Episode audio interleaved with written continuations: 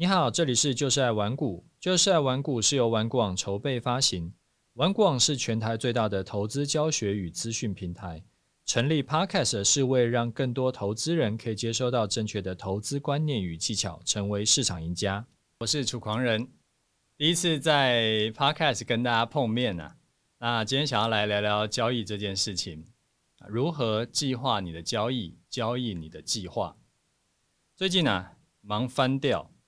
前两天呢，在我的 TG 频道有跟大家讲说最近在忙什么，主要是这样子：一个是原本就要做的事情，包含了每天早上跟不同的老师跟业务会议；那礼拜一下午呢是录制 Podcast，礼拜二最满，从早到晚的会议啊，文字编辑会议、行销会议啊、网站设计会议、工程开发会议，然后还有 Podcast 跟 YouTube 的频道会议啊，礼拜三呢。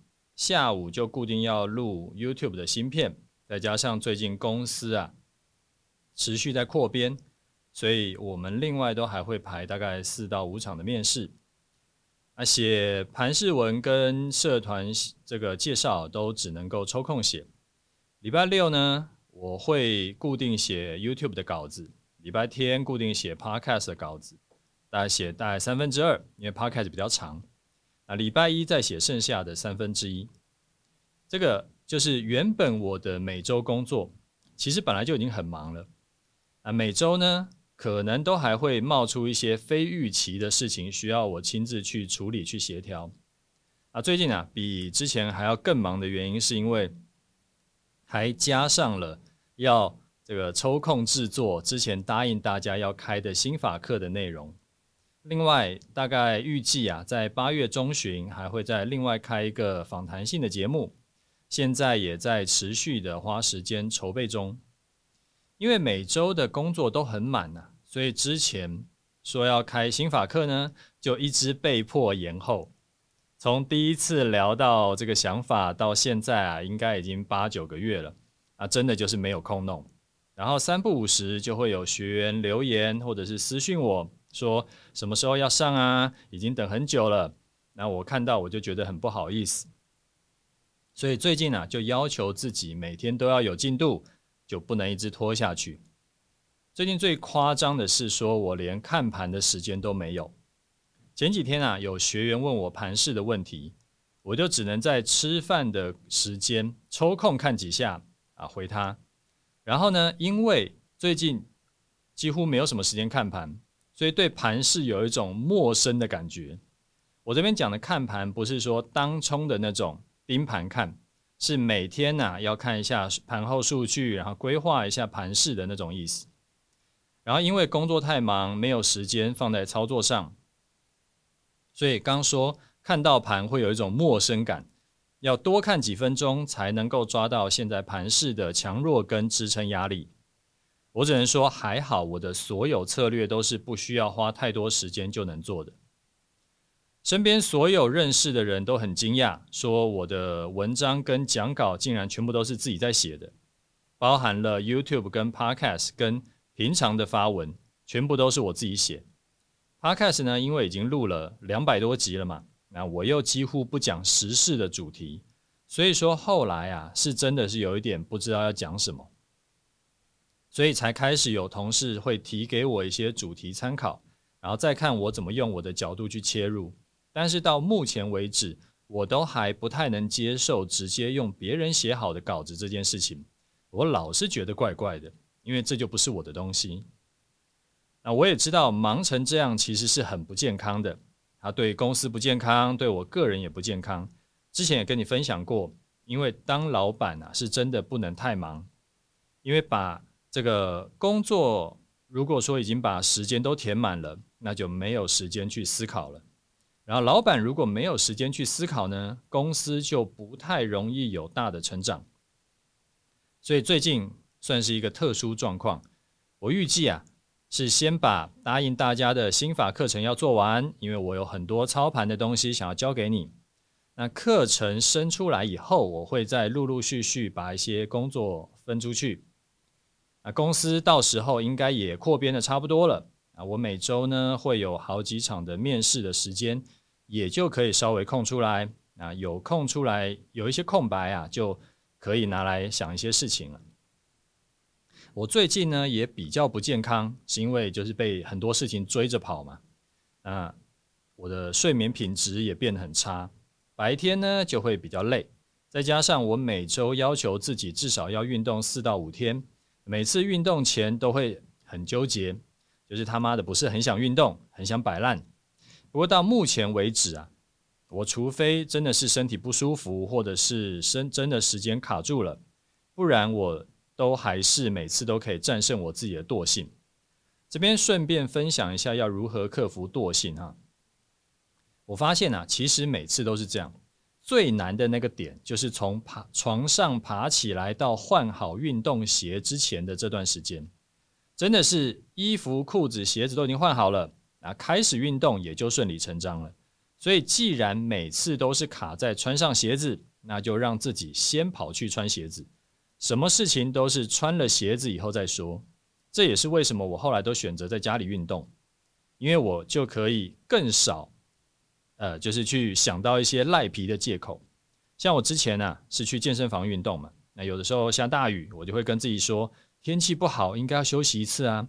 然后或者是教练请假，那即使他帮我找了代班教练，我还是会跟自己说代班的人不够了解我的情况，我可能会因此而受伤。所以应该要请假，反正理由就很多。那现在呢，我是直接买了各式各样的健身器材，就放在家里。那这些理由都不存在了，我也就更不好赖皮。所以只要说服自己赶紧换上运动鞋，就过这个关卡就好，过了就过了。那两个暑两个儿子啊，暑假也过得挺爽的，因为我是很早就生小孩嘛，所以现在两个人都可以照顾自己。我跟老婆去上班呢，中午就帮他们订餐就好。我后来越来越觉得早点生小孩还是不错的。身边有些年纪跟我差不多的朋友啊，小孩还抱着，或者是还在呃读幼稚园的，每一个人都很羡慕我。这个算是我最近的生活的一个近况，就是一整个忙到爆炸。不过我已经有意识的在调整，说调整这件事情了。所以最近算是过渡期吧，我预计过两三个月呢就会缓解下来，希望了，希望可以缓解下来。好，接下来我想要跟你聊一下操作这件事情。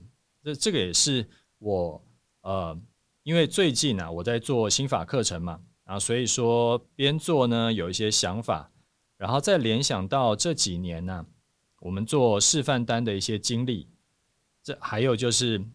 多年来啊，我教过几万个学生的一些心得。很多人呢，操作是没有规划的，这个大概是世界上数一数二可怕的事情。我们真实在交易的人都知道一句老话，叫做“计划你的交易，交易你的计划”。好，再讲一次哈，“计划你的交易，交易你的计划”，这是每一个操盘手。或者是想要大赚小赔的人都应该要做的事情。你不要觉得说这不是废话吗？我跟你说，真的很多很多人是做不到这件事的，然后他们就死掉了。计划你的交易，交易你的计划，这包含了两件事，两件事都要做到，你才算是跨过了第一个交易人的门槛。第一个是计划你的交易。你回头想想哦，你是不是每一笔交易在进场以前都有先做计划？计划包含但不限于我的进场条件为何，我的出场条件为何，我的加减码条件为何，我预计投入的资金为何？如果亏损了，会吃到我多少本金？这对我的影响是不是我可以承受的？以过去经验来说。如果我进场出场条件是这样设定的话，长期来看，我的期望值会是正的吗？那我的空手观望条件又是什么？如果盘势一直不满足我的进场条件，我是不是有需要去调整我的策略呢？这些问题你可以想一下，你是不是都能够回答得出来？你可以回头去想想，我跟你说，超多人是无法回答，甚至任何一题都无法回答。真的超多人，但这些问题其实不是什么很过分的问题，知己知彼嘛，这些都只归类在知己的范围而已。真的就本来就应该要知道的事情。所以，如果连这些很基本的问题都回答不出来，那就代表第一个，操盘手该做的事就是没有做到。那操作呢，亏多赚少也就很正常。我刚只是随便想到几点列给你，其实还可以讲更多应该要先做到的事情。这几点只是最起码而已。计划你的交易是第一件该做的事，这属于事前计划。第二件该做的事呢，就是交易你的计划，这属于执行力的部分。当你把交易计划都已经拟好了，接下来就是该如何执行嘛。执行不是说什么闭着眼睛冲进去就好，执行也是有很多事情要做，跟很多事情不要做。例如说，如果进场以后啊，盘势一直不动怎么办？是要继续摆着吗？还是要怎么做？这边讲的是做指数。那换成做个股，你应该更有 feel。最近不是呃 AI 股乱飙吗？然后其他股票都不动。如果我这次进场是不想追高 AI 股，那所以呢，我就买了基本面还不错的非 AI 股。但是因为资金不流过来，所以资基本面好啊也没屁用，就是跌多涨少。然后隔壁棚的 AI 股呢就继续狂飙。我是不是需要去调整策略呢？再例如说，你的计划是尽可能的存多一点的零零八七八，但是最近因为 AI 股狂飙嘛，零零八七八刚好成分股很多是沾到 AI 题材的，也跟着大涨，然后它今年的涨幅已经快四成了，这哪里是高股息 ETF？这简直就是主力在炒的题材股。一开始定的计划呢，是定期定额买进。但是没想到啊，它从十六块飙到二十二块，过去几年平均殖利率是六趴多，现在半年呢、资本利得已经赚到六七年的配息了。那到底还要不要继续原本的计划，还是要考虑到可能会均值回归？我们应该先落袋为安，等修正回均值以后，我们再买回来呢？类似这种都是执行面会遇到的问题。有没有发现，其实第二件事啊，交易你的计划也是会遇到方方面面的困难要解决。别的不说，光是这两件都要做到的这个事情的门槛，就已经卡住了百分之九十以上的投资人了。所以也就难怪为什么大多数人长期下来会是在市场中是赔多赚少的，因为基本本来就该做的事情就没做嘛。而且你看哦，我刚刚说的那些该做的事，仔细想想，是不是真的就是本来就应该做到？大部分人在工作的时候，类似的事情真的都一定会处理好。就像是啊，这笔单啊，这笔订单，如果我们没拿到，我们公司会亏多少钱？做这笔单的毛利率应该是多少？然后我跟人谈判，想要得到的结果是什么？我能承受的损失是什么？这本来就是应该，不是应该，一定会需要事前做好准备的事情。但是很有趣的是，到了投资领域，这些很基本的事情，诶，通通都好像没这件事了。你一定很难想象说，去跟厂商谈案子之前是没有先做好模拟演练的。但是很多人到市场上，到投资市场上，完全没有演练过就直接冲进去，其实都是一样的道理。好，接下来我们就来探讨一下，为什么平常工作的时候做起来理所当然的事情，到了投资市场通常不会做呢？有几个可能。第一个，工作中啊有前辈、有同事可以教，甚至呢有 SOP 可以照着做，但是投资市场很多人都没有跟这个高手学过，都是可能 YouTube 看一看，然后书看一看，就觉得自己已经会了。但其实他根本不会。好，第二个，工工作上的事情虽然说也有运气成分，但是相对来说比例比较低。可是投资市场能不能赚钱，除了技术以外，跟运气、跟市场趋势有很大的关系。所以有的时候啊，技术好不代表不会赔钱，反过来说，技术不好也可能可以赚钱。那短期呀、看不出来技术好坏跟获利多寡的直接关系。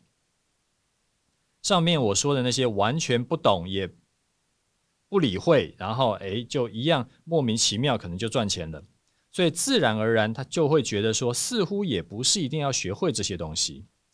当然了，做久了你就会知道，虽然说短期赚赔跟运气成分的关系很大。长期来看呢、还是由技术跟心态决定你是赢家还是输家。只是大多数投资人呐、根本没在管长期的嘛。连赚了两次就觉得自己很神，连赔两次呢就觉得这是一套烂策略。好，我们再说回来哈，我刚刚说的计划你的交易跟交易你的计划，这是两件事。前面说的计划的计划你的交易这件事。说的是计划的能力，后面呢说的是执行力。那执行力其实就是心里面的问题，影响执行最大的就是心理层面。你会想东想西，你要做很多反人性的事情，这也是为什么大多数投资人呐，就算前面已经有规划了，规划得很完美了，但后面却执行不下去。这中间当然有方方面面的问题啦，不过很多时候是因为他们输给了他们的人性。我之前跟你分享过啊，遇到这种反人性操作的情况，我的建议是不要硬干，因为除非你是天选之人，不然真的很难长期跟人性对着干，干久了通常都会输。比较好的做法呢，是找出来。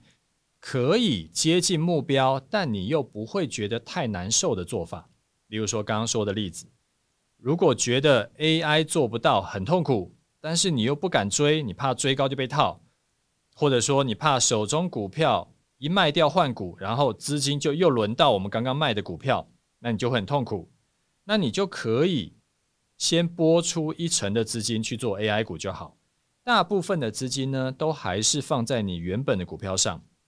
但起码你已经有一小部分资金去做了 AI 股，诶，有赚到，你爽一下，真的是买在最高点套住，损失也有限。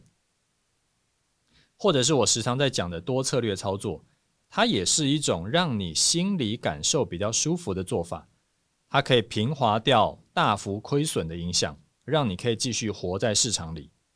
简单来说啊，大概是这样啊，我们最后整理一下。操作由浅入深，有很多个层级。最基本要达到赚多赔少呢，你起码应该要做到刚刚说的这两件事：交易你的计划，跟计划你的交易，两者缺一不可。如果你不知道怎么计划你的交易，我刚刚问的几个问题都答不出来，你可以先去学一下别人的策略。这样第一步呢，你起码先跨过去了。等熟练以后，你可以直接专攻第二步。就是心里面执行面的部分，那你可以节省大量的时间跟金钱。好，我们先讲到这里。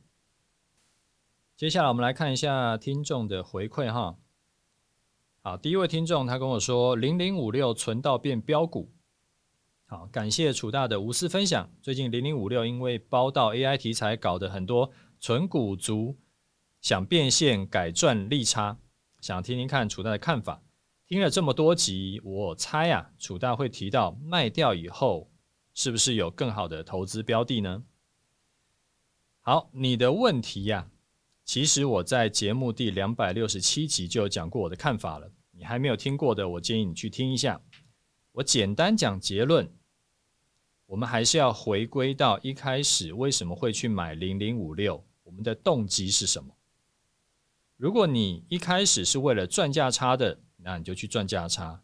你一开始是为了要赚现金流的，那你就要去赚现金流，而不是一开始我本来是要赚现金流的，诶，结果我后来现在又改成说要去赚价差。那你也不要去想什么均值回归，我现在卖掉呢，可以赚到六七年的配息。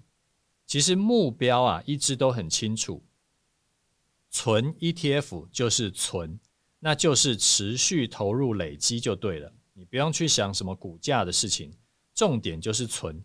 存的观念很直观，就是持续累积，而不是买低卖高嘛。因为买低卖高就不叫做存了。我时常说啊，我们同时要跑多种策略，也同时要持有多种商品。另一个重点是在跑这个策略或者是持有这个商品的时候，你就要先想清楚我的目标是什么，我的目的是什么，我的初衷是什么，为什么我会需要做这个这个策略？不同的策略的目的其实都不同。你半年后往回头看，不一定哪一种决定的这个绩效会更好，也许真的均值回归，也许继续往上喷。这个没有人能保证，但是你可以设想一下，真的是发生一些不同的情况，给你的感受分别是怎样？如果继续往上喷，然后你已经卖掉了，你大概率会觉得很痛苦，你会很后悔。这是因为损失规避的心理偏误。当你看到原本持有的部位持续上涨，你就会认定说，这这笔钱其实本来是你可以赚到的，然后突然发现我竟然卖飞。没赚到，那就很痛苦，因为心里会觉得少赚就是亏损。好，那也可能是继续上涨，你抱着那就继续开心，这个我们就不讨论，因为本来就应该这样子。好，假设是真的是下跌了，然后你卖掉了，你会很开心吗？啊，有可能会很开心，但也有可能还好，开心的程度有限，而且现实情况时常是这样，我既然卖在高点。我铁定要等到跌够深再买回来嘛，跌了一成不够，我要再等它跌三成，跌了三成呢，又想再跌跌更多，然后最后时常是还没有跌到你心目中那个一直往下往下去这个变化的那个目标价，它就这就已经上去了，然后你心里就会觉得之前跌这么低了，我都没有买，涨上去我当然更不能买，要等它再次修正。通常就一路上涨，然后最后就直接买不回来。好，最后一种情况是手中的部位不动，结果真的跌下来了。那这个时候你可以告诉你自己，我本来就只是要领配息而已啊，我是照计划做嘛，没赚到的价差都只是浮云，而且跌下来你依然可以按照计划定期定额买进，然后就是让你自己买零零五六这件事情可以做得很规律。所以，如果我是存零零五六的人，我会选择啊，按照计划去做，就是该抱着抱，该加码的加码，然后赚不到超额利润，我本来就没有打算靠赚零零五六去赚这个超额利润嘛，因为我可以用我的终极波段去赚超额利润。零零五六呢，对我来说就是一年五趴六趴的殖利率收入。我自己虽然说没有买零零五六，而是买像零零六二零八这种市值型的 ETF，但我的做法就是这样，照原定策略去做，无论是不是有涨高，我没有打算要去赚那个额外的价差，因为我觉得每年平均可以赚个八趴呢，就已经挺好的。好，下一位听众他说：“楚丹您好，我对您的终极投资组合很感兴趣。”想问你啊，终极投资组合过往绩效是赢过零零五零多少倍呢？终极投资组合是我自己在用的，投入我五成的可投资资金的部位，因为我放了很多钱在里面，所以对我来说，终极投资组合呢，我追求的并不是说啊，我如果今年做得顺，我就赚个三成五成；如果今年做不顺，我就赔个三成五成。我不要这种暴涨暴跌的情况。我希望它就是每年八趴到十二趴的获利，稳稳成长。就算不顺的时候，也只赔个一点点。对我来说啊，中期投资组合是风险放在获利之前。就像我在最新一集的 YouTube 提到的核心策略跟辅助策略的观念。核心策略呢，就是要尽量待在市场里面，尽量持单，配置比较多的资金，杠杆不能太高。辅助策略就是配置相对小的资金，拿来扩大获利用的，有机会再进场就好。核心策略是正规部队，辅助策略是机动部队。投终极投资组合就是我的核心策略。好，所以回到你的问题，终极投资组合过去多年的获利呢，其实跟台湾五十差不多，但是遇到像金融海啸啦，或者说像二零二零年的新冠。肺炎的崩盘啦，投资组合账上亏损比台湾五十的亏损要少了七八成，也就是说，我投资组合的风险啊，只有台湾五十的四分之一到五分之一，但是获利却差不多，而这个就是我要的成果。不过去年因为遇到那个百年难得一见的最严重的股债双跌的影响，所以去年的投资组合的跌幅呢，只比台湾五十少一点点，算是过去从来没发生过的一个特殊情况。所以这个东西也跟你说清楚。好，最后我们来看一下盘势哈。前两天啊，我在我的 Telegram 频道有写了最近对于盘势的看法跟建议。你还没加入我 Telegram 频道的，记得去加一下。那我先转过来，在这边念给你听。我当时是这样说的：前三年呢、啊，我们示范单都持续大赚嘛，就终极终极波段交易都持续大赚。那今年呢，对我们这一派来说不太好做，行情就是平台整理个没完，冲一下以为出趋势了，结果他妈的竟然是冲到另一个平台，然后他就继续整理。如果冲高突破盘整区间没有跟上的话，你太晚进场就会变成你冲进去的时候刚好又到另一个盘整区间，然后就准备被两面扒。你如果自己把今年的盘拉出来看就很清楚，今年二月到五月嘛，长达四个月的平台整理，好不容易突破了，涨个几天，又从六月开始整理到现在七月底，又搞了快两个月。这个对终极波段这种要从趋势赚钱的策略来说就很靠背，因为几乎都是盘整盘，趋势呢都只是在好几个盘整盘之间夹缝中求生存而已。所以今年的操作啊，会变成在趋势冲出去的时候有机会赚波段，但是在平台整理的时候，尤其是假突破、假跌破这种盘呢，我们就会被修理。过去碰到这种情况的应对方法有三点：第一个，出现突破或者是跌破平台整理呢，我们就要跟进，即使有可能是假的，也不能放过。反正做错就赶紧停损，错过大波段啊，其实更亏。好，第二个，千万不要只有做一种策略，不然遇到策略的逆风期呢，你会非常痛苦。好第三个，把进出的条件呢、设得稍微严格一点。例如说，最近的这个整理区间的高点是一万七千四嘛，那咱们就设一个突破一四呃一七四五零或者是一七五零零，我们再进场就好，就降低被假突破骗到的几率。那第一点的关键呢，在于说不能错过趋势单。今年既然已经知道是盘整年了。那我们要做的就是盘整小亏，但是每一笔趋势波段我们都一定要赚到，因为如果错过了一个波段，可能就是少赚一两千点，但是多碰到一个盘整吃了停损，可能也只是亏三五百点，很明显错过波段比较亏。以往啊碰到这种盘整年，我也都是这样做的，这个时候不能缩掉。因为如果缩掉啊，你可能就会错过一波大的。然后呢，看到说，哎呀，这次本来可以大赚的，就想说，是不是盘整年已经结束了？我竟然错过这种趋势大赚的盘，下次我要加码补回来。然后结果下一笔冲进去，发现哦，原来盘整年还没结束，又吃到停损，那就会让自己陷入进退两难的情况。因为再下一笔单，你一定不敢做了。然后呢，就没有然后了。你就会发现这个策略啊，似乎怎么做都不对，甚至不知道该什么时候才要重新开始。所以今年的考验是真的比较大。